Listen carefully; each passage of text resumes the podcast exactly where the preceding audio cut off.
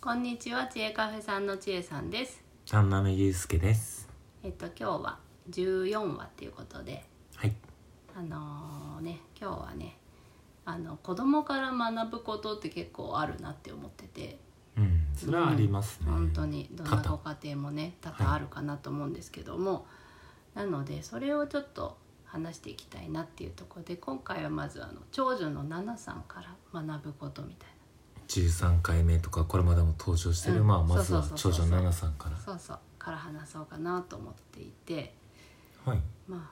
あねあの魂的にはいきなり魂なんだ 魂あのもう完全に先輩だなと思っていてはいそうそうそうそう魂的には先輩ああ完ー長女全にの方、うん、はい、うん、先輩だなっていうところででなんかすごくあの唐突に格言みたいなことをポンと言ったりとか、ううんんなんか突然手紙で渡されたりとかねはいそういうの結構昔から ああるかなっては思うんですけども、はいうんなんか今ね小学3年生で、はいうん、あー8歳でそうそう8歳でねはいそうそうねそうだね12月になると9歳にも早いもんねで早いはい本当に早いなと思うんだけどもなんかすごい自分の人生をすごいしっかり考えて生きてるなっていううーんのはやっぱ小さい頃からあってはい結構ぐちゃぐちゃいっぱい悩んではいわーってなったりとかそういうところが多かったかなっては思うんですけどおー保育園時代とか確かにはいじ次女と比べるとそういうのが多いのかなっていうのは、うん、そうそうそう、なんかはいやっ思いまぱすねうんなんか長女ならではのもがきみたいなの を結構間近でずっと見てきたような気はするんだけれどもえ今だけでもなんか3つぐらい最初その長女の格言うんうん的なところとか、そうそうそうそうそうまあ、今のそのもがくだとかうんなんかそのもがいているのはもう自分の人生をすっごい考えて生きてるからそれだけもがいてるんだよなっていううんふうに思っていやそこら辺がまあ魂の先輩たるゆえうんだなと思ってん、うん、すごい見てはいるんですけど、えうんちなみにじゃあその最初のその格言うん、的なところでうんうんうなんんか刺さったやつとかあるんです刺さったやつ、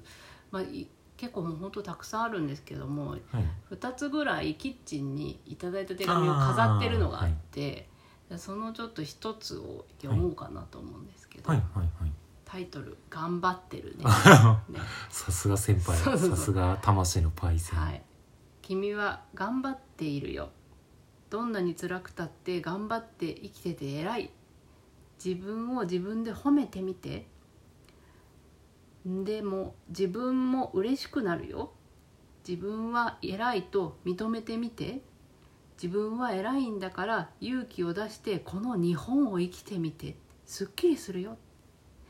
ありのまま生きていけばいいよ」疲れていたらソファーでゆっくりしてもいいし頑張ってね自分は偉いよ自分を信じてっていうえっとこれな何歳の時のお手紙でした、えー、とこれねあのソファーでゆっくりしてもいいしって書いてあるっていうことはまだ我が家にソファーがあった時代なのでそうですね小だか学ら小学1年1年生生ぐぐららいいかかなな文字も書けるということはそうですねおそらく小学1年生ぐはらいはいいはいはいはいの時にポンとこういうのくれる時って特に何か予告とかもないんですよは急にさざーっと書いてあはいパッと渡してくるっていうはいことがね結構あってうんこれでもこういう手紙あんまり僕の方もらったことがなくて、うん私が多い圧かも倒的にうんうんうん知恵さんですよね、うんそうそうそうそうなんですよ本当に格言的なのは多くて昨日ちょうどね、あのー夜にお風呂私と長女あ奈そ々さんうですねで入ってた時にも、なんかまあ絵を描く話になっていて、はいでなんか絵を難しいと思ってないって言ってた描く時にさすが巨匠さすそうもうさすがと思ってあ確かになんか難しいと思って書くと一瞬止まってしまうでしょはいはいそうなんかあの難しいって思って書き始める時点で上手に書けないかもしれないとか難しいものを書こうとしているっていう意識で書くからはいはいちょっと緊張したりとか上手にできるかなみたいな意識が働くけど難しいとそもそも思ってないからそれがないあーあーそれは大事ですねそうそう普段のはいはい僕も感じるところありまそうそれであの背景とかって、はい私なんかまあ難しいなと思ってしまうんだけど、はいあの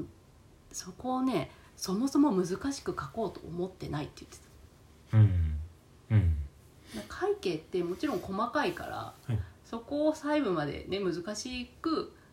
書くこともできるけどそもそもが難しく書こうと思ってないでも簡略化して書いても結構長女の絵って伝わるので、うんあそういうスタンスで書いてるんだと思ってなるほどまたこれもなんか、あすすやっぱやっぱすごいなってもうすごいなしかないんだ あけど確かにあの難しいことって思うと人って躊躇しちゃうしそうあのいや避けるようになるからそうそうそうあだからそもそものスタンスがそうなんだなってうん思ってうんそうでの長女はさ、あのー今私たちが住んでいるよりも前に賃貸で住んでいたおお家で生まれてるんですけど、はいそのお家であの1歳過ぎたぐらいに私があのクレヨンを渡してはいはいであの壁にね あの大きな紙を貼ってそこに絵描いていいよってうん言ったところからものすごい描き始めてでそうもですねあれがスタートでしたそねうそうそうそうあの紙を飛び越えて全ての壁に描くっていう壁ドア木枠とかまで全全部部書けると襖もこねろはそうですねうそう全部書いてましたねなんかあれを見た時に本当にあこの子は絵を描くって決めて生まれてきたんだなっていうのをなんか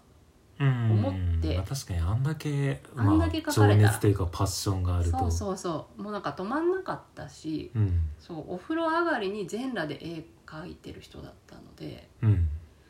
あもうなんかこれはもうこうするって決めてるんだなってなんかあの時あもう納得させられたみたいなあうんうんあうん確かに賃貸引き渡す時管理人さんも「ああ」みたいなそうその時ユうスケさんいなかったけど私ね立ち会った時に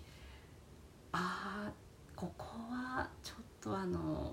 ね全部張り替えになりまそす、う張り壁紙はね張り替えはもう6年経ったら問答無用だからいいけれどもそれ以外のあの木枠の部分とかは一度汚れを浮かせて落とすとかそういうことが必要になってくるのでちょっとお値段がみたいな感じになっていくら来るまあかちょっとドキドキしそまうしたそうそうまあもんちょっと金額は言わないですけど、まあまあ足は出たって そうそうあ収まらないんだなみたいなね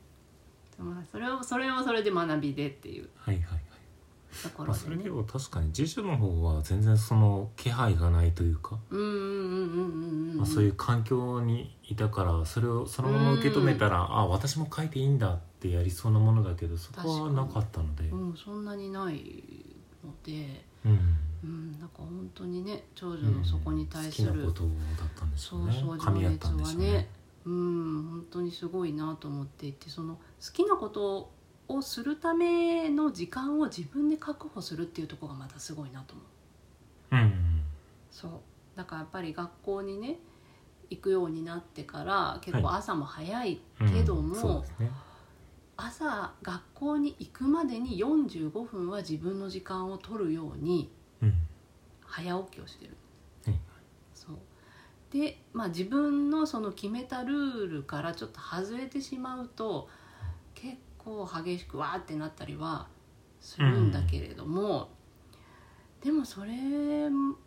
含めてやっぱ自分のやりたいこととかうをん自分でしっかり分かってて、うんそれに対して自分で時間を作っていくっていう作っていくうのっんて小学生で私そんなことできたかなって思う とああなるほど、うんまあ、確かにまあ計画を持ってはい計画性を持ってとかねはいうんうんうんうんなんかすごいなって思ってて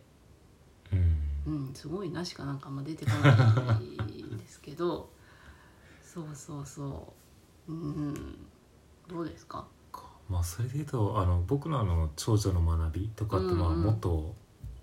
根本根本的じゃないもっと初歩的な話で、うんまあ、純粋にそのなんかまずそもそも子供への愛おしさみたいなところを最初に教えてもらったかなうん、ていううん、それはねそうねうんよくあの、まあ、ベタですけどその子供がどっか外行く時に、うんまあ、学校行く朝とかに、うんうんあの車に気をつけるんだよみたいな、うんうんうんああいうのがああ親ってこういう気持ちで行ってたんだみたいなのは、うんうんすごうんく体感としてねうんうんうんそこは思っちゃうなあとは親ってこんな気持ちで子供見てたんだなっていうんうんうんうんうんう、うんうんそうねうんそういう基本的なところからうん教えてもらえたかなというのはうんうんうんすごくうんで私あとは、まあ、あもうあの奈々さんの方はやりたいことが明確なので、そあとはまあそれであるがゆえに、まあ、僕もちょっと迷いながらもあの他のこと万が一うんもうこれってやるって決めてるんだけれどもううんそこから軸としてちょっと違う道に寄り道した時も行きやすいようにみたいな、まあ、なのでだから学校とかもちゃんと両立を無理やりさせるじゃなくその、いざという受け皿みたいな意味でそうそうのそのバランスみたいなところは、そうそこはでもねお上手にゆる休みを取ったりして、なんか自分でバランス取ってるなっていうふうにも思うからうんまあなんか心配もいらないのかなっていうう、んそこなんか勝手にどうこうしようとは、うんしていますっていうところで、ちょっとととりあえずここまででありがとうございましありがとうたご。ざいます。